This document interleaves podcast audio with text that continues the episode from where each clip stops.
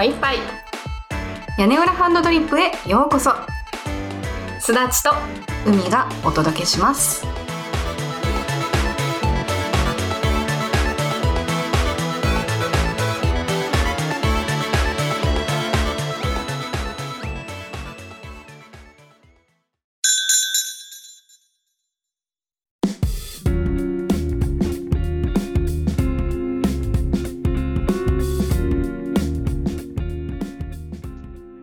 豆ネーム、よしくん。海さん、すらちさん、こんにちは。初めてお便りさせていただきます。お二人のはつらつとした声を聞くと元気が出ます。また、会話のキャッチボールから頭の回転が速いお二人なんだなぁと感じています。まだまだ聞き始めたばかりの私ですが、今日はお聞きしたいことがあってお便りしました。私もコーヒーが好きで、休みの日は自分でドリップして楽しんでいます。一緒におやつを用意して食べるのですが、もともと早食いな性格なので、パクパク食べてしまい、慌ただしいティータイムになってしまいます。そこでお二人にご相談です。ゆっくり落ち着いて食べられて、お二人が好きなコーヒーに合うおやつを教えてください。暑い日が続いていますが、お体にお気をつけてご自愛ください。よしくんさんありがとうございます。ありがとうございます。なんと、ななんとなんか素晴らしいことばっかり書いていただいて、書いて、ううん、嬉しい。頭の回転が速いなんて言っていただいて、結構編集でカットしてるしね。そうそうそうそう。変な間とか変なこととか、ん。すごい切ってる。ね。編集の妙ですね。えねえねえ。あちなみにね今日はあの私が家から出られない事情があってリモートで収録をしているのでちょっと音声がいつもと違うかもしれない？どうなんだろう？どうなんだろうね。聞き直して、編集してみてちょっと楽しみだね。編集そうだねそうだねどんな感じになってるか。ねえ。というわけで、よしくんさん。コーヒーに合うおやつ、いっぱいありますがな。いっぱいありますか？何でも結構、何でもおすすめなんだけど、ここ最近の我々と言ったらやっぱカヌレではないですか？そうだね、そうだね。あの、海が教えてくれて、私がドハマりして、最近、ウーバーイーツでよく届けてもらう、は、マジで？そう、成城石井のカヌレ。そうそう、成城石のカヌレ美味しい。ねすっごい美味しい。つい見つけたら買ってしまう。ちょっねとカヌレ布教しなきゃね。そうそうそう。カヌレファンが増えてきて嬉しい。そうそう、すだっちゃんが復帰したらさ、うん。食べてほしいカヌレがあるからさ。そうなんだよ。海一押しのカヌレがね、そうそうそう。楽しみ、すっごい楽しみ。ワインにも合うよね、カヌレ。うんうん。うんそうそうそう。コーヒーならではとかの方がいいのかな。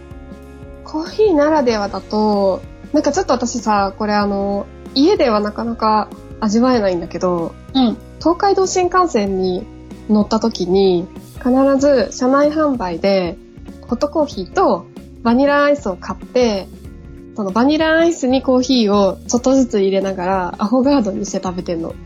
そんなおしゃれなことやってんの？あの、これねあの硬いアイスにそんなおしゃれな食べ方があったの？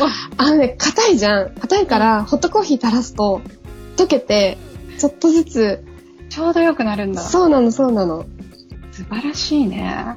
でもね、めちゃくちゃ美味しいのよ。うんうなんか、普通に喫茶店で食べるアフォカードよりも、なんか美味しく感じるというかい、や、あそう、不思議と。ー。えー、ちょっとそれやってみたいな。やってみてほしい、今度新幹線乗る機会あったら。うんん。ううんうん。めっちゃおすすめ。パクパクいいね。なんかコーヒーならではってそれ。れで言うとさ、あのー、私イタリア系のお菓子がどうしても。うん。前さ、うんシチリアの、なんだっけ、あれ。うんあの、カンノーロ。カンノーロ、カンノーロ。二つになると美味しかったカンノーリ。カンノーリ。なんか入れて食べるやつ。そうそうそうそうそうそう、うんあの、クリーム入れてね、中が外パリパリで、やっぱりなんか、うん本場エスプレッソの国だからか、ああいうお菓子はすごい、コーヒーに合うお菓子っていうのは昔からね、そうだね。うんうん。もう一つあって、あの、スフォリアテンダって多分あの時も話したと思うんだけど、うんあ、の、貝殻の形をしていて、で、あの、中がサクサクで、うん。えっ、と、あ、中、うすうすうす、外。珍しいって今思ってた。なんか、あの、うん層になってる生地で、うん、で、中に、あの、リコッタチーズが入ってるの。えー、美味しそう。あれはあれですごく美味しい。リコッタチーズって聞いただけで絶対美味しいじゃん。ねえ、リコッタ大好き。食べてみたい。え、もう一回教えて。なんだっけ？スフォリアテッラ。スポリア？スフォリアテッラ。ス、フォ、スフォリアテッラ。ほんとね、一口サイズのね、えっ、と、これ、あれ？ばっちゃんと私のチャットに戻るにはどうすればいいんだ、こりゃ。チャットなんかチャットっていあ、これう、か。うん。うん、来た来た。スポリアテッラ。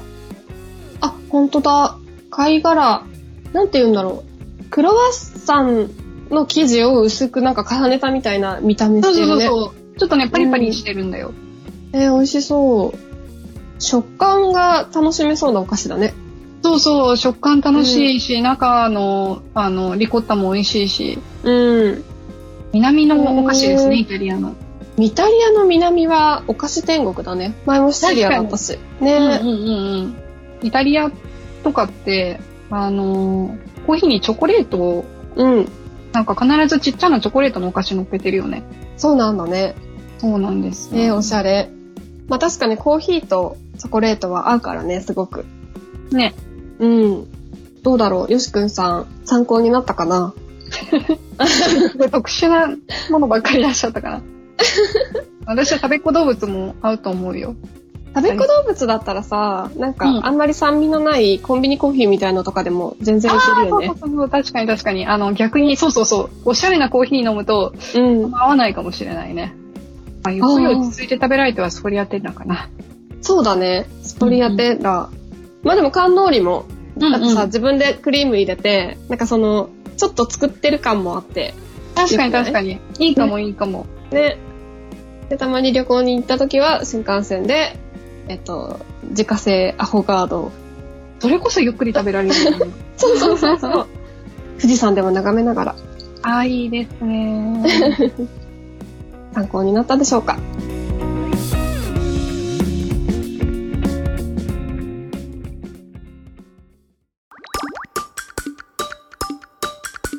屋根裏ハンドドリップ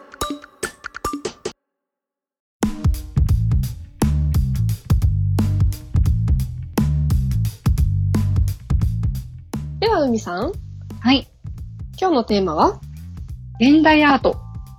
そうなのよなっち。ゃんが、うん、こう、お家にこもっている間に、うん。しっかりハマってしまったのか。何なのか。そう、なんか、あの、私コロナにかかりまして、ちょっと自宅、まあ、隔離というか、療養を10日間ほどしてたんですけど、まあ外に出られないから、あの、療養明けにこんなとこ行きたいみたいな遊びの予定をね、たくさん立ててたんですよ。で、それで、ちょっと美術展にいっぱい行きたいな、最近美術館行ってないなと思って、チケットをいっぱい買ったりしてたの。で、その中の一つが、あの、ゲルハルト・リヒター展っていう。ハルトリヒターって。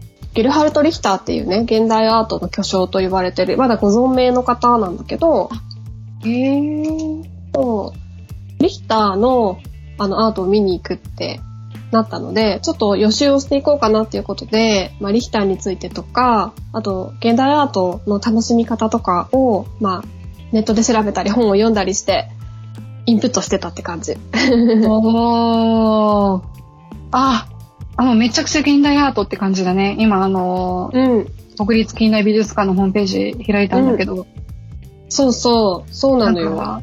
かあの、私ほん、本当に現代アート、まうん全くわかんないんだけど、バスキアっぽい感じが少しした。確かにね、すごい抽象的だよね。うん。多分違うんでしょうね。私が何も知らないから。いやでもさ、そうなんだよ。なんかさ、現代アートってさ、なんかみんなが評価してて、なんかすごそうだけど、うん正直、なんで評価されてるのかわからないとか、なんでこんなに高い値段がついてるのとか、うんうん。正直これ自分でも書けそうなんだけどとか思ったりするじゃん。あの、私のものすごいこう、うん偏見にまみれたことを申し上げると、投資目的うんうんに。しか、私はあんまりとよくわかんないな。そうなんだよね。でもその側面もめちゃくちゃあると思ってて、現代アートを、こう、もろ手を挙げて来賛するというよりは、しっかり楽しみつつ冷静に見つめるみたいなことを、まあ、するのがいいのかなと思って、そんな話を海としたいなと思って持ち込んでみました。でそもそも私が現代アートと初めて出会ったのが、あの、直島にね、旅行に行った時なのよ。私も行った、私も行った、直島。うん。なんか海がさ、事前にさ、ここ、この人の作品は知ってるみたいな風に送ってくれたじゃん。うんうんうんうん。あの、なんだっけ、タレル？うん、ジェームス・タレル。うん。私もさ、ジェームズ・タレルさんの、あの、あれなんていうの？南寺っていうの？南寺？あの、ああ、はいはいはいはい。その家プロジェクトっていうプロジェクトが直島にあって、うんその何個か家があるんだよね。一軒家みたいな。で、その家丸ごとアート作品にしてるみたいな展示があって、それをこうトレイル的に歩きながら回って、アートを楽しむみたいな感じのプロジェクトがあるんだけど、そのうちの一つがジェームズ・タレルさんっていう光の芸術家が作った、ちょっとこう暗闇の中で光を感じるっていう、これまた抽象的な作品がうんうんうんあれがすごく私は印象的だった。タレルで言うと。なんかこう、本当に真っ暗なんだよね。真っ暗な中に入っていって、目を凝らして中が見えるっていう。そう、不思議だよね、あれ。うん。なんかぼんやりと光が、あの、眺めてるうちにぼんやりこう浮かんでくるんだけど、それが実体なのか、自分のまぶたの裏に浮かんだ幻覚なのかがわからない、う変な感覚にね、包まれる。あれはなんかさ、なんだろう、実際にすごいなっていう感覚を味わったから、作家の狙いをそのまま感じられる、結構、素直なアートだなって思った。うーん。確かにね。ね。なんかこう、アトラクション的な要素もあって、それが面白かったのかもしれない、もしかしたら。あ、そうだね。それかもしれない。その要素はかなりある気がする。うん。というのは、あの、ベネッセの美術館あるじゃ。うんんうん。直島に。うん。で、その建物の中に入ってもやっぱりジェームズ・タイルさんの作品があって、うんうん。ねこう、形容が難しいんだけど、うん。一つの作品で、こう、箱の中に入っていく、入ることができるっていう作品があって、うん中ちょっと光で照らされてて、うん。あのー SF チックななんかどこかのカプセルの中に入りましたみたいな感じの作品があったの、うん。私はどう考えてもこの作品の意図がわからなくて、うんうんうんうん。学芸員さんに、これはどういう意図を持って作られた作品なんでしょうか？学芸員さんじゃないのかもしれないけど、近くにいらした係員の方にうん。聞いたら、うん。それは自分で感じるものですみたいな風に言われて、うんうん。うんとか思って。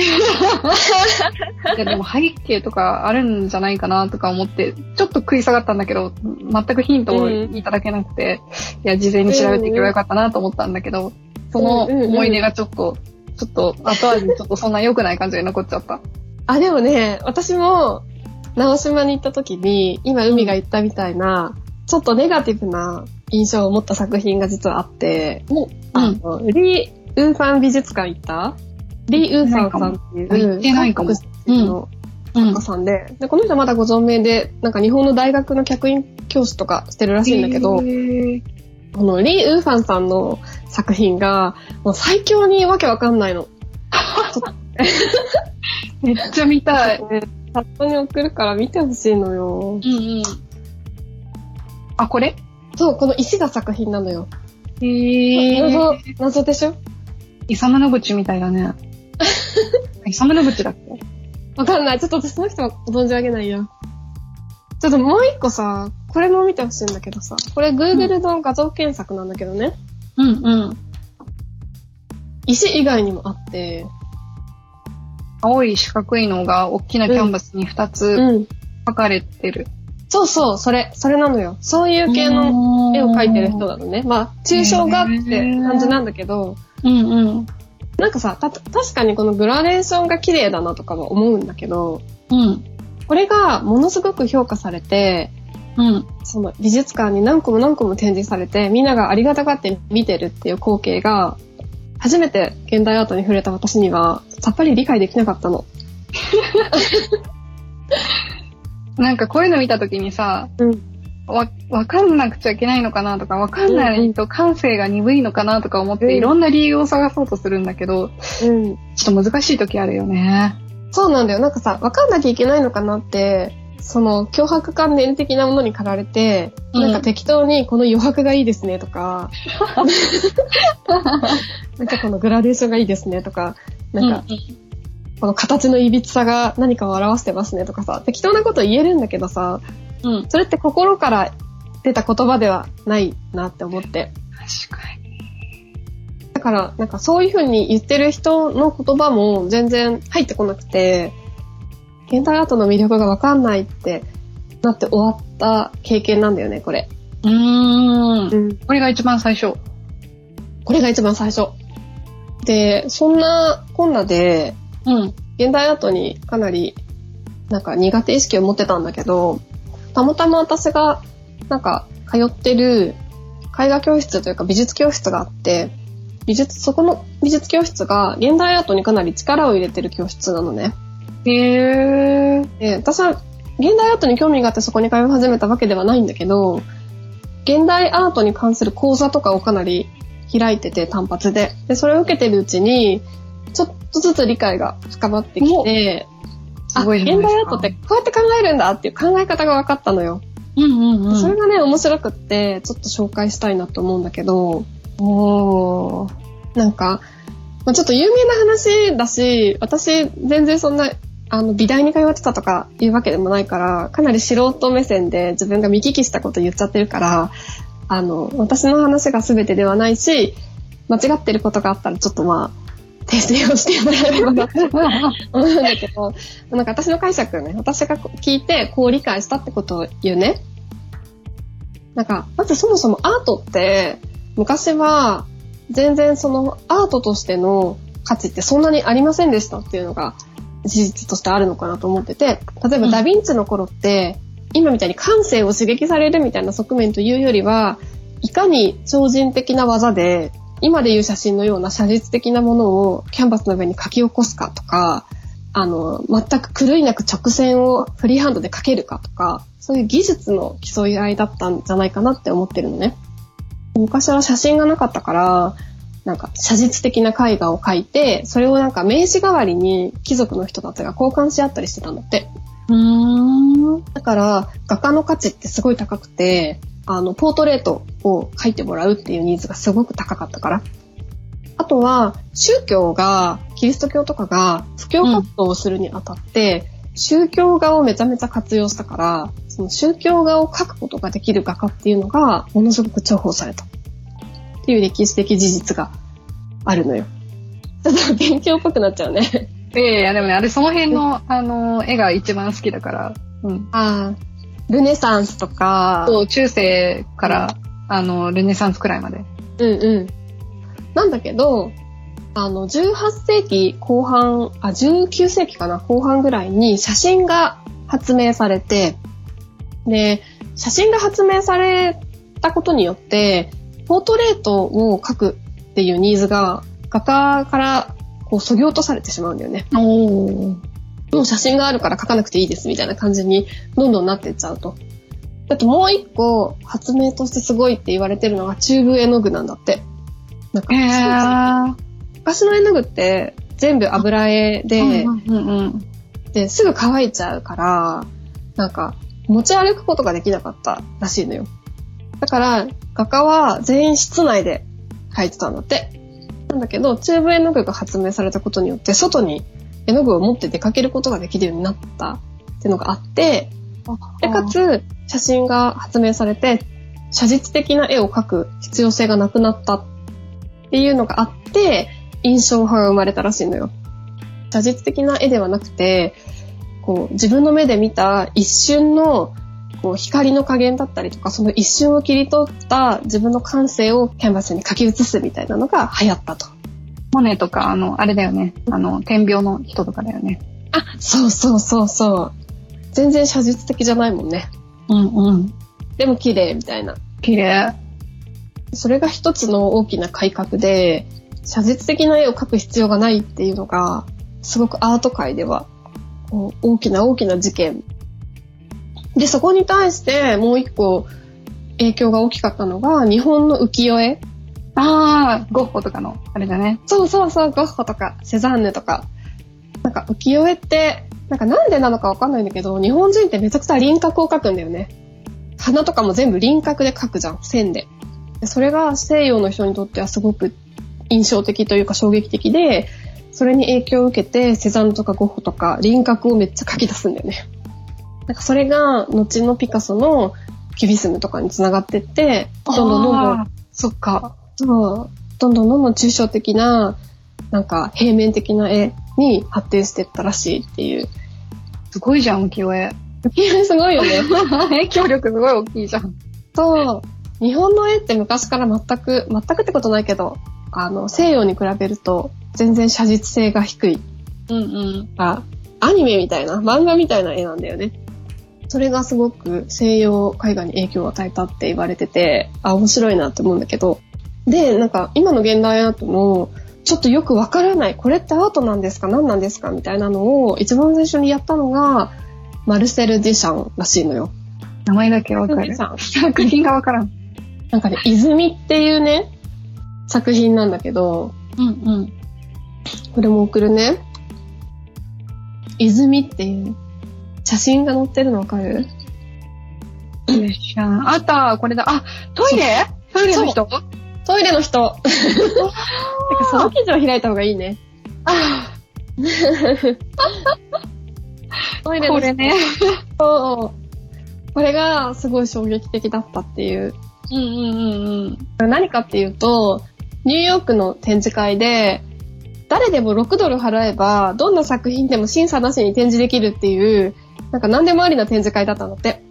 で、そこにデュシャンが、あの、偽名を使って無名の作家になりすまして、普通の工業製品のトイレを、こう、パタンと寝かせた状態で、男性用トイレをね、展示して、で、それがみんなに、あの、大批判を食らって、なんか、屏風の裏に隠され、屏風っていうかなんていうの、ついたての裏に隠されてしまったほどの、大事件があったらしいのよ。でそそれは知らのトイレなかった。なんかトイレの、トイレとしか認識しなかった。で、なんかこのトイレが、なんか、このトイレをデュシャンが作ったわけじゃなくて、その辺にあるトイレを持ってきて、そこに置いたらしいのね。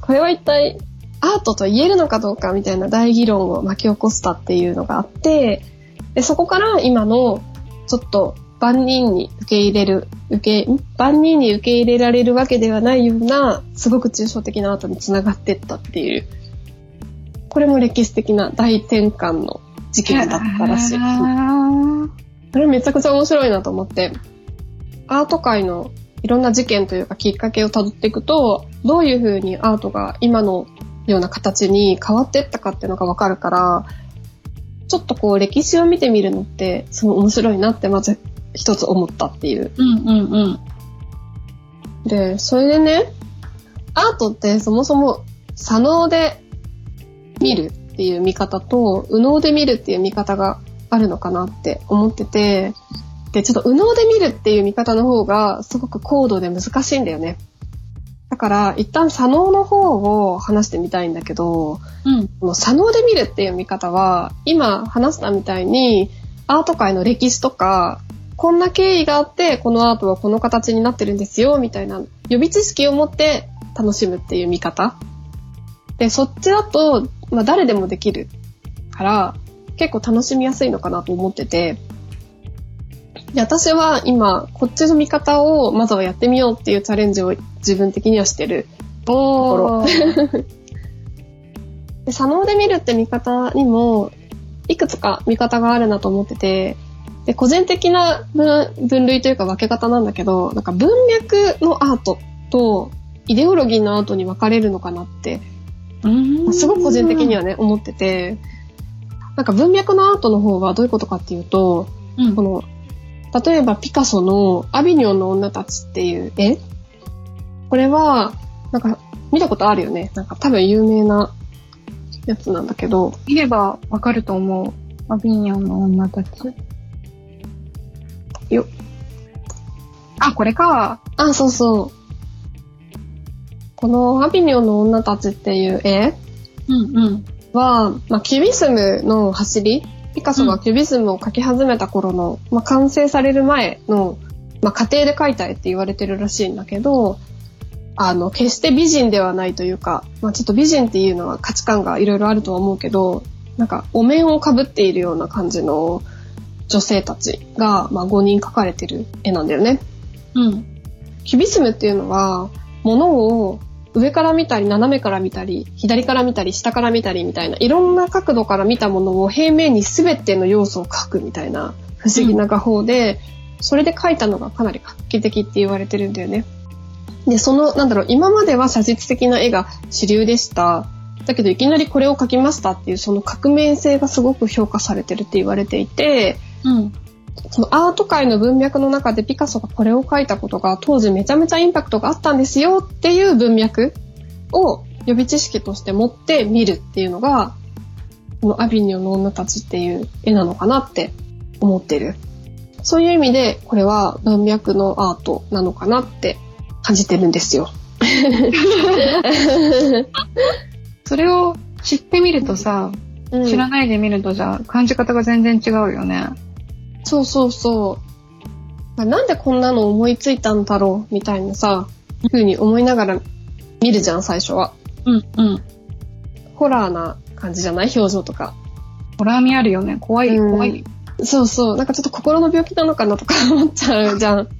でもそういうわけではなくて、なんか、ちゃんと狙いがあって書いたんだみたいな。彼には彼のこういう狙いがあったんだみたいなのが分かると、こう美術としての価値が途端にこう、分かるようになるというか。すごく正直なことを言ってしまうと、うん。そもそもキュビズムがあまり好みではないから、うんうん。すごくね、感想が難しいなって思うんだよね、いつも。あ、そうだよね。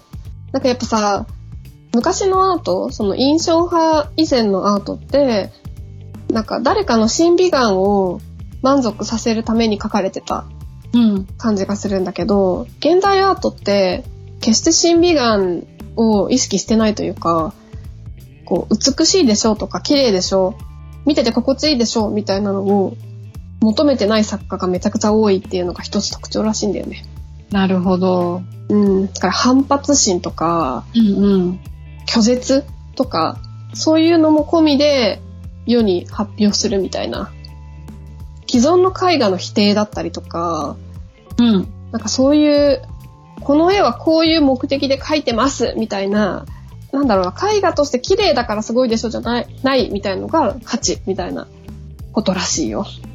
なんかこの書かれたのうんがその1900年代初頭でそのキュビズムのうんうん。が始ま始まるところ、生まれたところうんなっうん。ていう価値はすごく理解はできるんだけど、うん。この絵をどう理解すればいいんだろうっていううんうん。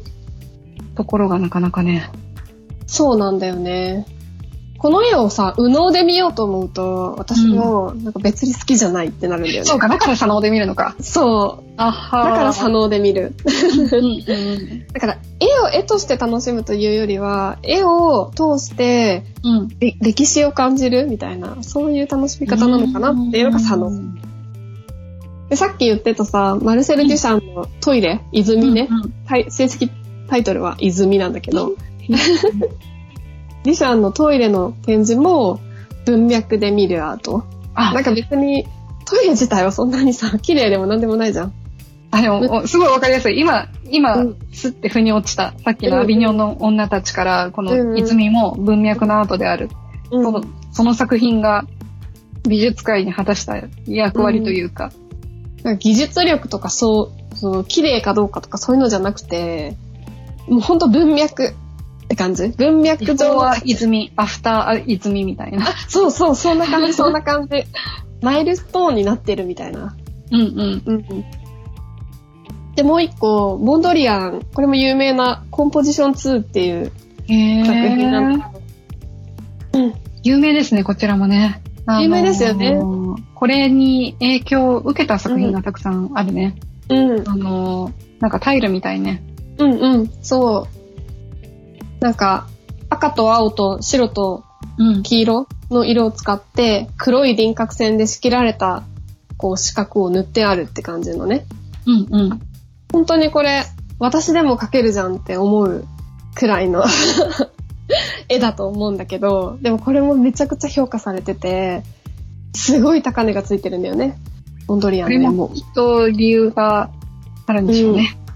そう、なんかモンドリアンは、敬虔なキリスト教徒で、この世界はすべて神の、なんかおぼし飯で、全部がちゃんと理路整然と作られているっていう思想の持ち主なんだって。うん。で、彼は全部がこう、ロジカルに作られているっていうのを表すために、直線で仕切られた四角形を描いて、その中をグラデーションのかかっていないベタ塗りの色で原色でバッパッパッと塗ったみたいな。もう彼の目に世界はこう見えてるみたいなものを描いたのがこの絵らしいのよ。だから彼の意志とか彼の感性じゃなくて、これは神の目から見た世界なのであるみたいな絵なんだって。モンドリアンは、うんなんかこう、田舎の田園風景とかで、うん。自然が豊かで木がいっぱい生えててみたいな景色が大嫌いで、ニューヨークの、なんか摩天楼のような、なんかもう人工物がたくさんあるところが大好きだったんだって。全部が直線的で、うん。全部がこう作られた感じがすごく好きで、それこそがなんか神が目指している世界だみたいな風に捉えて、なんか芸術に落とし込んでったらしいのよ。そんな神いるのかっていう。そうあなたの意思じゃないのって思っちゃうな、なんか。なんでモンドリアンがこんな風に極端な思想で、あの、芸術を描いたかっていうと、彼、オランダ出身らしいのよ。へーオランダって、ネーデルランドっていうじゃん。うんうん。で低い土地って意味なんだよね。へーで、オランダって山とかが一切なくて、もうすごい平地なんだって。そうなんだ。だからオランダで過ごすと、地平線とか水平線がめっちゃまっすぐなんだって。へえで生えてる。る木もめっちゃまっすぐで、だから横の線と縦の線がすごい日常的にそこにあるらしくて、その風景が彼の原風景になっていて、なんかこういう、まあ横の線と縦の線で区切られた中をベタ塗りで塗るみたいな感性につながってったんじゃないかって言われてるらしなんか曲線は許せないのかな、あんまり。い。許せないんだって。なんか曲線に対して怒りを覚えるみたいなことを発言してるらしいよ。そこまでそう。すごいよね。ですか？なんかそういう。細胞は曲線だと思うけどね。ねえ。そう、だからモンドリアンも、そのオランダっていう、なんだろう、出自だったりとか、うん。美術史の中でいう彼の持ち込んだアイディアの革新性だったりとかっていう、その文脈で読み解くと、なかなか面白いっていう。いや、それがなければ一生理解しなかった。ね、私もちょっと、書けるしとか思っちゃって。でも多分、今自分たちが書けるというよりは、彼の当時の境遇からこれを書いて美術史にボーンと発表したってこと自体が、その文脈自体が素晴らしいってことなんだろうなって。確かに思う。見たら書けるけどさ、思いつくかって言われたら多分思いつかないもんね、絶対。そうだよね。うん。そう。これがね、文脈のアートって私が思っているアートたち。うん、うん、うん。次に左脳で見るのとして、イデオロギーのアート。で、これもすっごいわかりやすいなと思ってて、それこそピカソのゲルニカなんかは、なんか戦争で、こう民間人がたくさん殺されてる様子を嘆いて描いた絵じゃん、んだからもうイデオロギー中のイデオロギーだよね、これとか。確かに確かに。絵の素晴らしさというよ、絵の素晴らしさもあるのかもしれないけど、どっちかというとこのイデオロギーに共感した人たちが、なんかその絵を見て、いろいろ称賛したりとか、意見言ったりとかしてるっていうイメージ。うん、うん。うん。で、私が見に行こうと思っているリヒターのビルケナウっていう絵も、これも超イデオロギーで、へー。なんかね、ちょっとまたリヒター展のページを見て、ビルケナウを見てほしいんだけど、このよ、う私がん、なんちゃって、うん。知識で、バスキアとか言っちゃったやつね。あ、そうそうそう。で、これね、何かっていうと、うん。ビルケナウって、アウシュビッツ収容所のことなんだって。そうなんだ。そう。へでーこの絵ね、なんか上に油彩がめちゃくちゃ抽象的に塗られてるんだけど、うん。この絵の具の下にアウシュビッツ収容所のビルケナウってところで撮られた、その、し収容されてる人たちの写真があるんだって。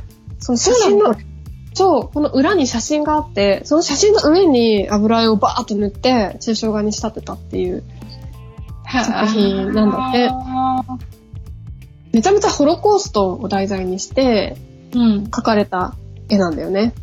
うん。だからすごいイデオロギーというか、もう戦争批判うん。とか、この時のユダヤ人の人たちの悲しみとか、なんかそういうのがめちゃめちゃ込められた絵って感じらしくて、うーん。うん。だからこれも絵の素晴らしさはわからなくても、まあ、ある意味文脈なんだけど、なんかこの人のイデオロギー的なものを見るっていう作品なのかなっていうふうに思ってる。だからその背景知らなかったらさ、それこそ本当バスキアっぽいよなとか、私も思うし、なんか、ね、どういうつもりで書いたんだろう、これって。あんまり結論が出なさそうじゃない？うん。なんか、あの、本当にパッと見たイメージ陰気だなぐらいしか。ね。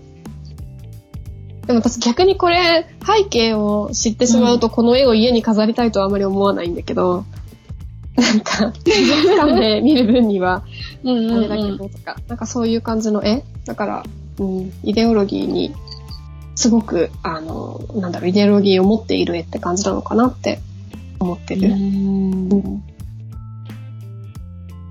後半へ続く